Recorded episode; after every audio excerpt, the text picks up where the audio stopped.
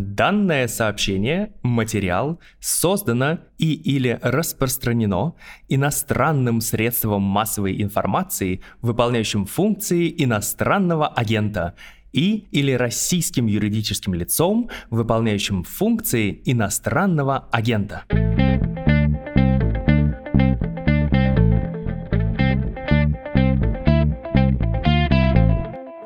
Здравствуйте, это «Медуза», подкаст о новостях, которые долго остаются важными. Он называется «Что случилось?». У микрофона Владислав Горин и, самое главное, Ирина Бараган и Андрей Солдатов, журналисты здесь. Привет. Привет. Добрый день. Всем, кто забыл, Ирина и Андрей пишут о силовиках, о спецслужбах в регулярном режиме на ресурсе агентуры, в чуть менее регулярном книги издают, э, которые неизменно становятся крайне популярны, в том числе в России. Хотя в России публиковать их, кажется, уже больше невозможно.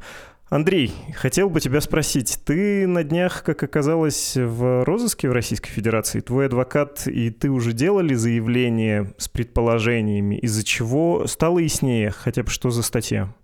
Да, ты знаешь, это какие-то новые для меня совершенно обстоятельства, которые возникли в понедельник. Ты знаешь, они возникли совершенно не потому, что об этом мне сообщили российские государственные органы, а потому что я получил смс от двух российских банков, что теперь я им должен очень много денег.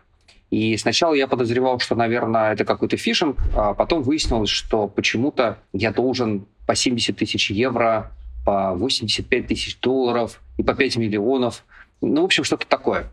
Очень было непонятно, как все это и к чему. А потом, в конце концов, благодаря другому банку, который был немножко более прямолинейным в объяснениях своих действий, стало понятно, что существует уголовное дело. Есть даже его номер. А дальше была проведена детективная работа благодаря Паше Чеку, из которой, в общем, стало понятно, что дело это, видимо, возбудило Главное следственное управление Следственного комитета, что, судя по номерам, это те дела, которые возбуждались с середины марта по конец апреля, а может быть и продолжают возбуждаться сейчас. И это касается журналистской работы по освещению, собственно, войны.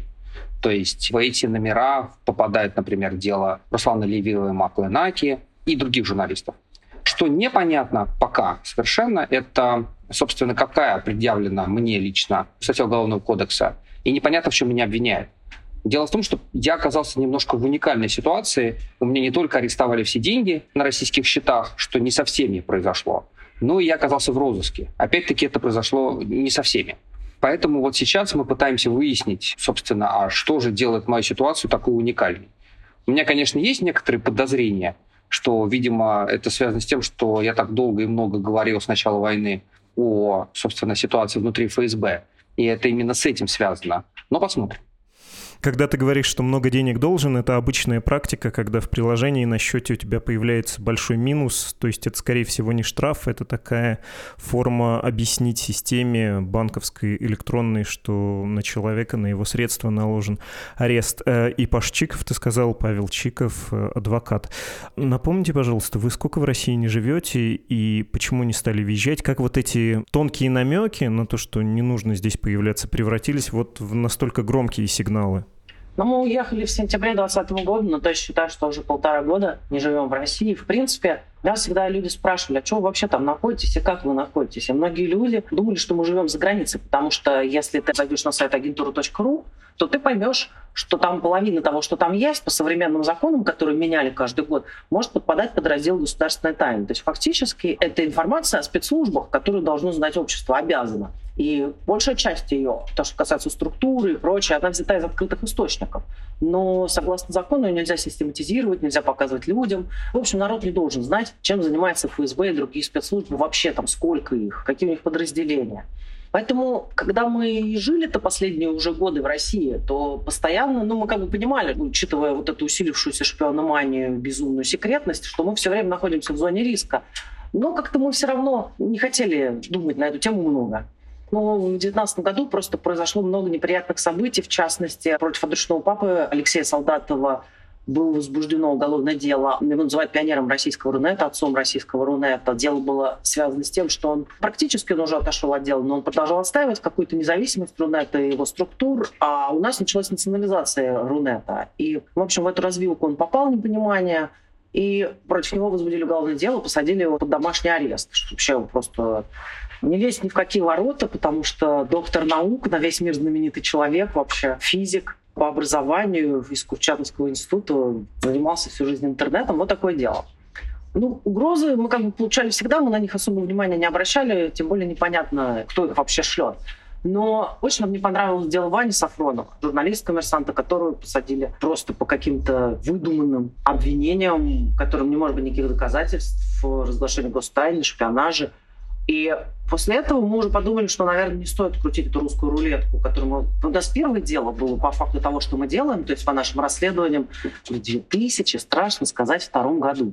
И тогда у нас были обыски, ФСБ возбудилась, там полгода мы выжили, ну, кончилось, слава богу, ничем. То есть э, мы решили, что эту русскую рулетку, в которой каждый раз становится все больше патронов, надо прекратить крутить, и мы собрались и уехали. Ну, Ира забыл добавить, что был еще один неприятный, но очень личный намек, уже лично мне, который произошел весной 2020 года, когда агентур.ру решили свидетельство о регистрации СМИ, что, в общем, было бы не очень большой трагедией, если бы не причина, которая была указана на сайте Роскомнадзора, где было написано, что, в общем, причиной является смерть физического лица. То есть, видимо, меня. Ну, поскольку я не ощущал себя настолько, настолько плохо, вот, то я понял это как э, такой троллинг, которым теперь занимаются российские официальные люди, и, кроме того, было изменено уже законодательство в 2020 году по освещению деятельности вооруженных сил и спецслужб. Это фактически стало невозможным. Для нас просто был выбор, если честно. Или прекратить заниматься тем, чем мы занимались 20 с лишним лет, и перестать писать о спецслужбах, и уничтожить агентуру или уехать. И мы выбрали второе, то есть мы решили, что надо продолжать. Само по себе это интересно, и вот этот бэкграунд э, очень важен. Спасибо, что рассказали. Но мы вообще об этом разговоре договорились раньше, этого странного повода. Хотели обсудить, э, как офицерский состав армии и спецслужб реагирует на нынешнюю войну, что говорят неофициально, как ропчут. Хочу вам предложить к этой теме, собственно, и обратиться, и начать с армии, а потом, я думаю, придем к спецслужбам, заодно вспомним историю трехмесячной давности, вы в том числе в этом подкасте ее рассказывали про руководителей пятой службы ФСБ, внешняя разведка Украины, генерал Сергей Беседа, не он один, как лица, назначенные виновными в том, что политическое руководство получило неверные разведданные об украинской армии и обществе. Что в армии? Кто, как, где говорит, откуда это известно? Для нас эта тема довольно сложная, потому что мы же все-таки не военные эксперты. То есть я сразу говорю, что нашим источником в данном случае являются, собственно, подразделения специальной разведки, потому что мы всю жизнь занимались э, военной разведкой ГРУ, а, соответственно, подразделения СПН, спецназа, они, в общем, подчинялись и подчиняются ГРУ, поэтому мы всегда старались заниматься этой темой, поддерживать там контакты. Эти люди пропали на какое-то время после начала войны, и мы как-то поняли, что, ну, наверное, это связано с нашей антивоенной позицией. Но вдруг, спустя несколько недель, они возникли снова, и это было как раз связано с сюжетом вокруг пятой службы ФСБ. Это было очень любопытно для меня, потому что выяснилось, что они не очень интересуются, что я говорю или что Ира говорит по поводу войны, а их интересует именно, грубо говоря, поиск виновного. Вот что-то пошло не так, и кто же виноват? И им, конечно, проще винить кого-нибудь со стороны, в данном случае разведывательное подразделение ФСБ, а повторю, что эта служба занимается именно разведывательной деятельностью, являясь органом внешней разведки ФСБ. Есть у нас в законе о ФСБ такая специальная строчка, что у них есть право заниматься внешней разведывательной деятельностью, для этого есть органы. Вот эта э, пятая служба и является таким органом. А, собственно, спецназовцы стали как-то говорить об этом. Было довольно любопытно, что из этого будет происходить и, и как эта ситуация будет развиваться. На этапе парада 9 мая, в общем, стало понятно примерно, в какую сторону ветер дует. Стало понятно, что, в общем-то, там внутри недовольны несколькими вещами.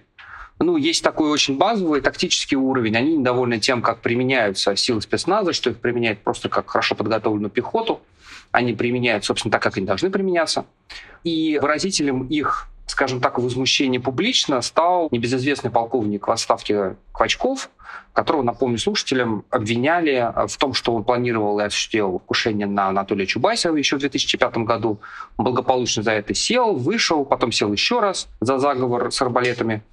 И, собственно, сейчас является таким маргинальным, но, в общем, тем не менее, выразителем, скажем так, голоса среднего состава вооруженных сил именно спецподразделений потому что, может быть, он и не очень э, удачливый, скажем так, э, киллер в отношении Анатолия Чубайса, но, в общем, все равно он пользуется уважением за то, что он делал в Афганистане, там он был довольно успешным командиром, и, в общем, он, когда говорит о применении сил спецназначения, понимает, о чем он говорит. И дальше стала выясняться любопытная картина, что благодаря тому, что есть у нас Телеграм, в нем за время войны, за время этих месяцев сформировалось какое-то новое военно-гражданское общество, что ли, где люди уровня майоров, отставники, некоторые из них не отставники, стали лидером мнений. И они, в общем-то, и говорят, и выражают интересы вот этого среднего офицерского состава, что идет так или не так на войне. И они, как правило, настроены намного более радикально, чем официальная позиция Минобороны. Они считают, что главная проблема это то, что война ведется за такие, в общем-то, не очень масштабные цели, там, оккупация Донбасса или освобождение Донбасса им не кажется таким уж привлекательным объектом, и они вот требуют больше, больше. Им кажется, что если уж мы влезли в эту историю, то надо уж э, идти дальше. Вот что происходит со средним офицерским составом. Они хотят, чтобы история длилась дольше, они понимают, что война теперь уже приняла такой конвенциональный характер, это уже не какая-то спецоперация. Более того, они говорят уже вполне откровенно, что нужно отказаться от этого термина и уже прямо говорить, что идет война, и она может идти довольно долго. Ну, то есть э, мы не против воевать, но то, как мы воюем, нам не нравится. Нам не нравится то, как осуществляется политическое руководство. Очень архетипичная история для любой войны, да, по правде. Мы здесь в окопах, а там политики, и они еще бездарные, мы-то кровь льем, а они там еще и не могут договориться и сами определиться. Есть несколько уточнений. Звучал ли мотив, что мы думали, здесь будет солнечный Севастополь 2014 года и шли колоннами, а оказалось, по меткому выражению Александра Лебедя, тут солнечная Ханкала. Хотя даже еще, вернее, не солнечная не Ханкала, а грязно-снежный грозный 90-х. Ну, то есть э, хотели зайти в парадной форме, а не были к этому готовы, пришлось воевать. Это звучит ты знаешь, это звучит, но не совсем так. Потому что если бы это звучало так, как ты это описываешь, то им бы пришлось осознать некоторые неприятные для себя истины. Например, пришлось бы начать задаваться вопросом, что не так в подготовке российских вооруженных сил, что не так с техникой, что не так с командованием, что не так с планированием. Это очень сложные вопросы, и армия за последние 20 лет отвыкла задавать себе эти вопросы. Поэтому намного проще делать такие привычные вещи, а именно менять оптику. То есть сначала это была спецоперация. Им казалось, что они очень быстро зайдут, все это сделают. И тоже там не было никакой особенной рефлексии. Потом вдруг по каким-то неведомым причинам, которые до конца, повторюсь, не отрефлексированы, специальная операция заменилась на войну, причем на нее смотрят довольно депрессивно. То есть они считают, что они воюют не с армией Украины, они считают, что они воюют со всем НАТО, и, возможно, они выбрали не совсем правильное место, чтобы это дело делать. Но задаваться вопросом, как же так вышло, что из спецоперации они оказались, в общем-то, в ситуации широкомасштабной войны с НАТО, как они себе это видят, вот тут этой рефлексии я, честно говоря, не вижу. Другое дело, что они вот, да, они пришли к этому, они плавно перетекли из одного состояния в другое, и теперь действительно оптика такая. Мы, армии пока еще мирного времени, воюем с полностью отмобилизованной украинской армией, у которых э, явное преимущество в численности, плюс им поставляют оружие со всего мира, и мы здесь проигрываем, потому что вот такая вот ситуация. Или не то, чтобы мы проигрываем, но нам очень сложно и тяжело. Ты сказал Квачков, я хочу сказать э, Стрелков почему-то, который призывает тоже публично к тому же самому. Давайте объявим войну войной, всеобщая мобилизация, это уже стало мемом, и пойдем воевать всерьез, брать Киев, и что там еще он призывает делать. Но вообще поражает, конечно, то, что ты описываешь. Не то, чтобы я это как-то иначе представлял, но есть все-таки некоторый разброс, когда попадают в плен военнослужащие российской армии, или когда они приходят по свидетельству очевидцев в какой-нибудь мирный дом, и им нужно как-то вести диалог с населением оккупированного города, они говорят, мы не знаем, что делаем, мы ехали на учение, мы сами не в курсе, мы сами не хотим тут быть. Ну, то есть вроде бы первое оправдание у них такое, но до попадания в плен или до столкновения глаза в глаза с мирным населением это не звучит э, практически, да? Абсолютно, да. Я бы сказал, что сейчас вообще вот этот первый этап уже растерянности. Были случаи, когда солдаты не смотрели в глаза, особенно в Херсонской области, мирным жителям. Вот это все уже ушло. Все заменилось таким очень, знаешь, низовым уровнем восприятия военного конфликта. Там мы за пацанов, мы должны держаться, мы за своих товарищей должны отомстить почему мы там оказались, что мы там делаем в целом, почему вдруг наших пацанов убивают. Это уже не играет никакой роли. То есть все, уже ушли на этот базовый уровень, и в такой ситуации это может длиться довольно долго. Я хотел бы тоже про такое низовое внутреннее военное спросить, про окупную правду. Кто больше предатель? Условные политиканы в столице или отдельные случаи, когда военнослужащие, воинские соединения и Росгвардия говорят, нет, мы не пойдем воевать, их увольняют, они потом судятся, гарнизонный суд в случае с военнослужащими говорит, нет, увольнение было законным. Кто больше предатель? Условный Кремль или условные вот эти, которые вроде таких же, как мы, но не хотят идти воевать за пацанов? Кремль, наверное, да? Такое ощущение, что Кремль больше, потому что, если честно, в военной среде не очень сильно обсуждают все эти истории с Росгвардией. И вообще они такое впечатление, что они начинают уходить с информационного поля. О них меньше и меньше говорят, и внутри среды я не вижу. Но вот эти колонны Росгвардии, которые пожгли, в принципе, они у военных такого большого сочувствия не вызывают, потому что они всегда эти внутренние войска, бывшие внутренние войска, презирали. И как бы это очень такая отдельная история. Но те паблики, которые я читаю, там основная критика выражается в отношении политиков, которые почему-то слили военную. Считается, что ресурсов больше, цели ставят маленькие, их можно все использовать, они эти ресурсы не используют. То есть меня что поражает, что нет никакого переживания относительно того, что много погибло людей. Никто не пишет, это неправильно, загубили. Это чудовищные потери, даже те официальные потери, которые они дают, даже те 3000 человек, которые поименно восстановила BBC. Это очень большие потери для трех месяцев. Вы теряете даже тех, кого известно, минимум тысячу человек в месяц. Что это такое? Мне это нигде не обсуждается. То есть это нас тоже не вселяет оптимизм в быстром окончании войны, потому что почему-то думают, что большими потерями можно остановить войну и начать переговоры. Но нет.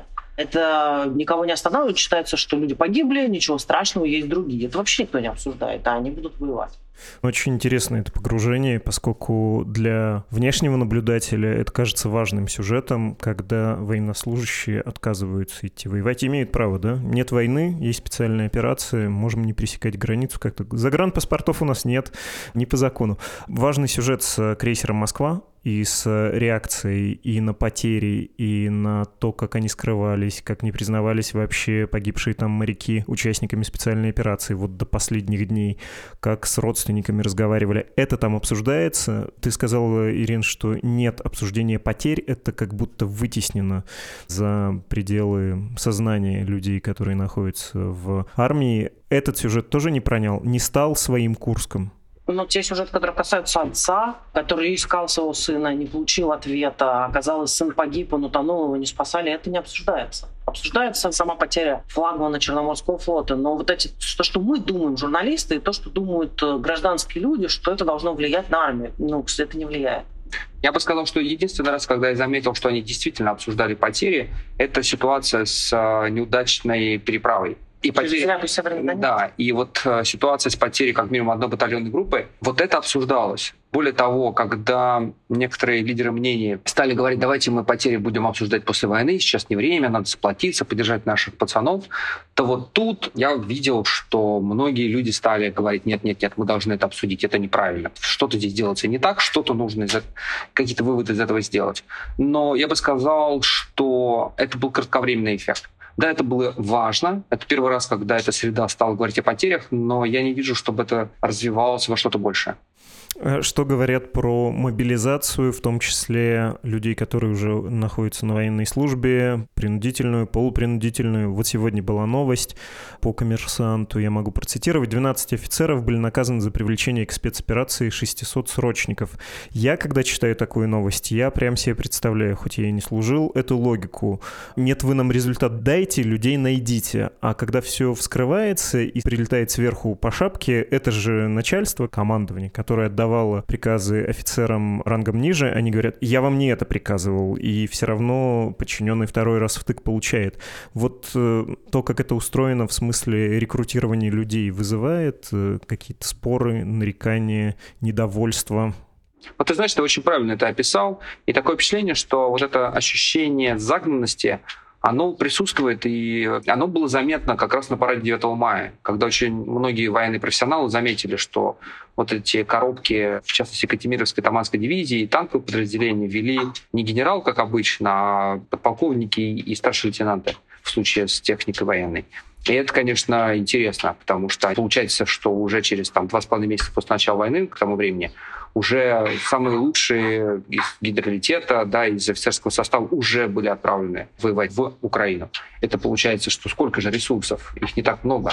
А это все-таки элитные подразделения. Вы понимаете, что с командованием происходит? Когда командующий операцией генерал Александр Дворников, то назначен, то отстранен. Вроде сейчас там генерал Геннадий Житков.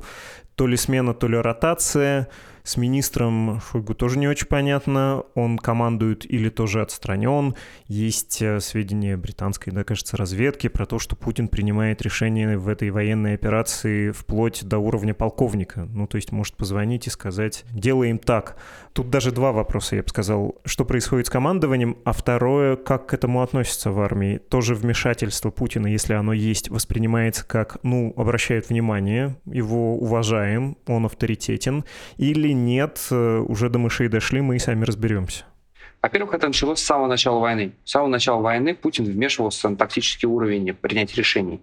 Именно из-за этого, из-за позиции Шойгу, полтора месяца после начала войны не было командующего объединенной группировки войск. Вот не было Дворникова, которого назначили позднее.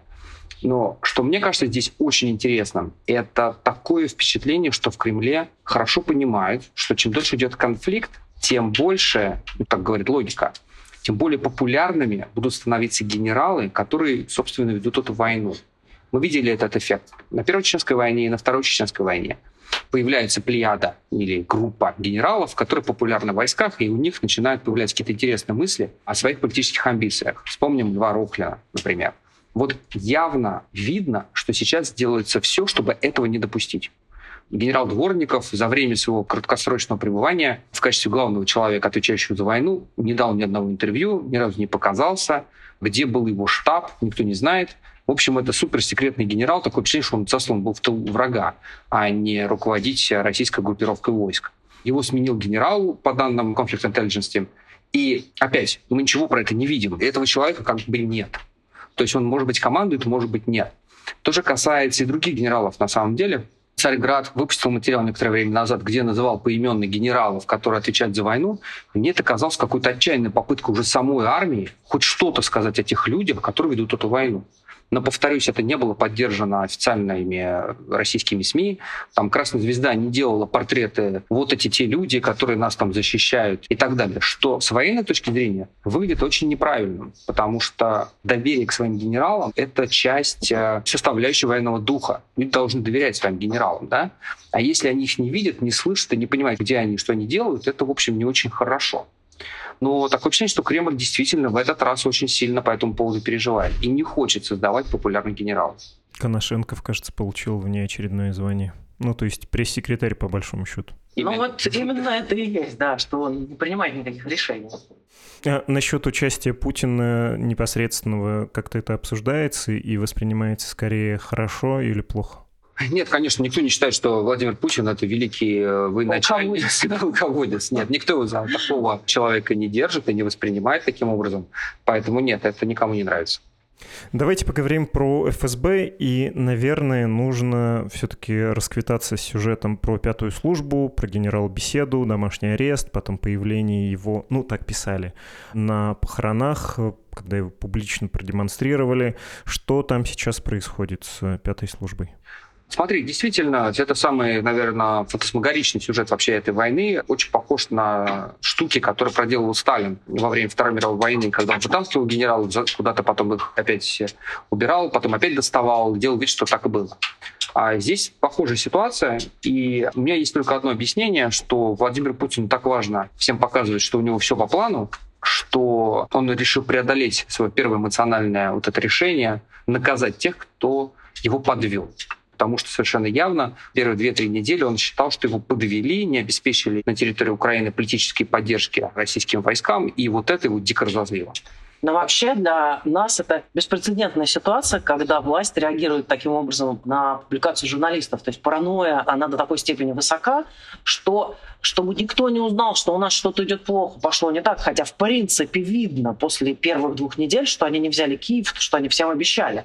В принципе, можно догадаться, где они находятся сейчас и какие были заявленные цели. Но, несмотря на это, вот это непризнание публичное того, что происходит, публичное непризнание своих неудач даже по отношению к своим же целям, настолько сильное, что они просто вот выпустили этого человека из тюрьмы. Мы никогда такого раньше не встречали. Ну, с другой стороны, и никогда не было войны в Украине, такой, как сейчас. С точки зрения влиятельности этой службы, конечно, надо честно сказать, что поскольку сейчас уже все, особенно военные, понимают, что это конвенциональная война, которая ведется конвенциональными средствами военными, да, а не какая-то спецоперация, которая должна какими-то махинациями привести к смене политического режима в Киеве, вот от этого уже все отказались, то нужна нормальная конвенциональная военная разведка, нужна нормальная разведывательная информация. И, собственно, практически это совпало по времени появления беседы и решение, что первый зам начальника ГРУ Владимир Алексеев теперь отвечает за сбор разведывательной информации и предоставление этой информации войскам. Я бы не сказал, что это сильно улучшило ситуацию, кстати. Вот что любопытно. Многие ожидали, что назначение Дворникова, появление Владимира Алексеева резко улучшит взаимодействие войск, бомбардировки будут более точными, вот это все. Но такое впечатление, что тут вот серьезных сдвигов не произошло. Да, российская армия делает определенные успехи, да, они там как-то поступают, но с точки зрения нанесения авиаударов, за что Владимир Алексеев, собственно, его подразделение отвечает, за выявление целей, вот тут постоянно какие-то дикие проблемы, да, то есть они стреляют не туда, попадают не сюда, и вот это все остается, как и было в первый день войны. А почему так происходит? Это один из э, популярных сюжетов у украинцев, там у какого-нибудь Арестовича, в том числе говорит, что российская армия очень нескоординирована, неповоротлива. Это вопрос внутренней конкуренции или они просто не были готовы к операции, они не сработаны, и тут не стоит искать, опять же, каких-то интриг? Знаешь, я не военный эксперт, но то, что я просто смотрю со стороны, повторюсь, как человек внешний, что вот одна вещь никуда не девается, а именно гибель генералов. А обычно это происходит только в одном случае, когда тактическая разведка не доходит до генералов, то есть они не понимают, что происходит на поле боя, и вынуждены ехать на передний край и смотреть, что же там на самом деле происходит. Есть, правда, еще один фактор, который мы часто забываем, и это мы уже начинаем слишком анализировать ситуацию, забывая о психологии. Ведь это же не первая война, где генералы ведут себя странным образом, российские. Мы вот тут вспоминали с коллегами, что в 2008 году, когда все выглядело совсем по-другому в войне между Россией и Грузией, и понятно, что российская армия побеждала, грузинская армия проигрывала, тем не менее, на первой танковой колонне, на первом танке едет генерал Хрулев, сразу он получает тяжелейшее ранение. И это что? Это разве нормально, что генерал едет на первом танке? Вот он зачем туда на этот танк сел? Это же выглядит с любой точки зрения, ну даже вот не военного человека, как абсолютная глупость. Я помню, мы тогда это обсуждали с военными спрашивали их, а вы, вам кажется это нормальным? И многие люди говорили, ну зато, значит, э, это вот он со своими войсками, значит, он смелый человек. А то, что, в общем, не задача генерала своим примером увлекать бойцов в бой, и сидя, на первом... сидя на первом танке, вот это в голову почему-то не пришло. Но мне кажется, что мы еще забываем одну очень важную вещь, которая вылезла в первые же дни войны, и до этого тоже было понятно. Это низкий моральный дух российских солдат и офицеров. Это, в общем-то, деморализованная армия, потому что там огромная дедовщина, а были известны факты до войны, ну что, что произошло с началом войны, когда первые неудачи вызвали резню, изнасилование и серию убийств мирных жителей. И это было шоком, но мы забыли о том, сколько фактов этих же изнасилований в российской армии, как вообще она управляется. Она управляется насилием, то есть офицеры бьют солдат, солдаты иногда бьют в ответ офицеров. Там постоянно это присутствует. Спросите любого человека, который попал срочником ну, не в московскую часть, не в кибервойска, а в нормальную военную часть Забайкальской войны, что раньше называлось Забайкальским военным округом. Вот на это нельзя закрывать глаза. Такая армия, где офицеры бьют солдат, как она может воевать, как ты можешь существовать. И поэтому такие примеры, которые мы знаем, которые произошли с солдатом, которого сейчас судили в Буче, что сначала ты убиваешь невинного человека по приказу командира, а потом через час бросаешь этого же командира истекать кровью. О чем это нам говорит? Первое, что человек выполняет любой приказ, он не раздумывает, и преступный тоже.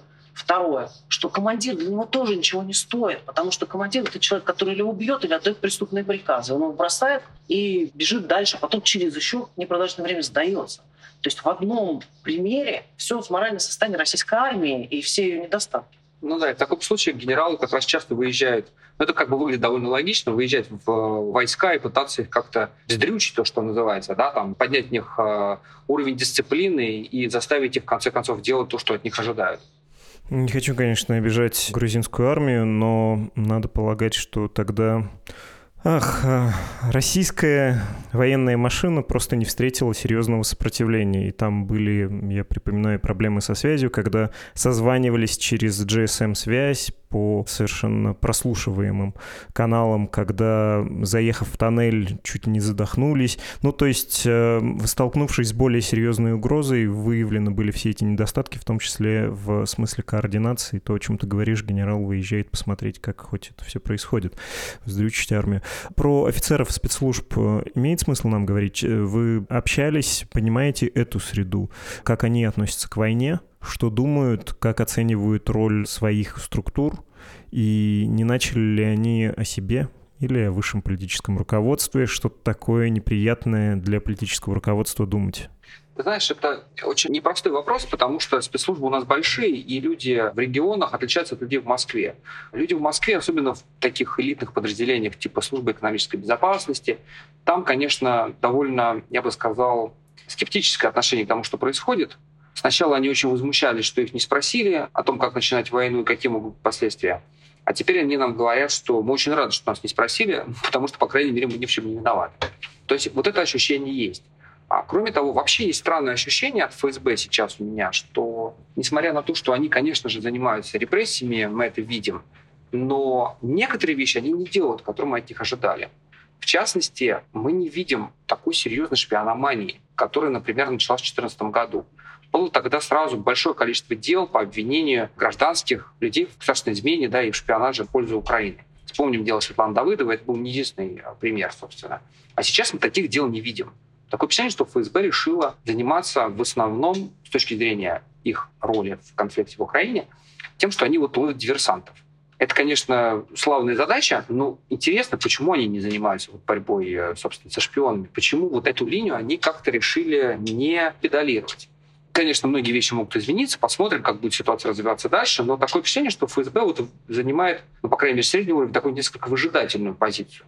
Повторюсь, это не общая картина, потому что есть еще, например, подразделение в Департаменте военной контрразведки, ДВКР. И эти люди сейчас находятся на территории Украины. Они находятся в войсках. И они, собственно, и занимаются фильтрацией гражданского населения. И я думаю, что после войны, конечно, вот к этим именно людям будут основные претензии с точки зрения военных преступлений. То есть они как раз ведут себя крайне активно, они чувствуют себя частью вот этой воюющей армии, и у них совершенно другие настроения и так далее, и так далее. Но если мы говорим именно о Москве, о центральном аппарате, то там, мне такое странное ощущение, что это какая-то выжидательная позиция. Не проявляя инициативы, тебя не накажут. Я бы сказал, да. Принцип российской жизни. Не нужно лезть на рожон, и не нужно проявлять никакую инициативу. Дальше проживешь. Хорошо, спасибо вам гигантское за этот разговор. Надеюсь, что те, кто вас ищут с плохими целями, Андрей, не найдут вас. Спасибо. Спасибо. Это были журналисты Ирина Бараган и Андрей Солдатов.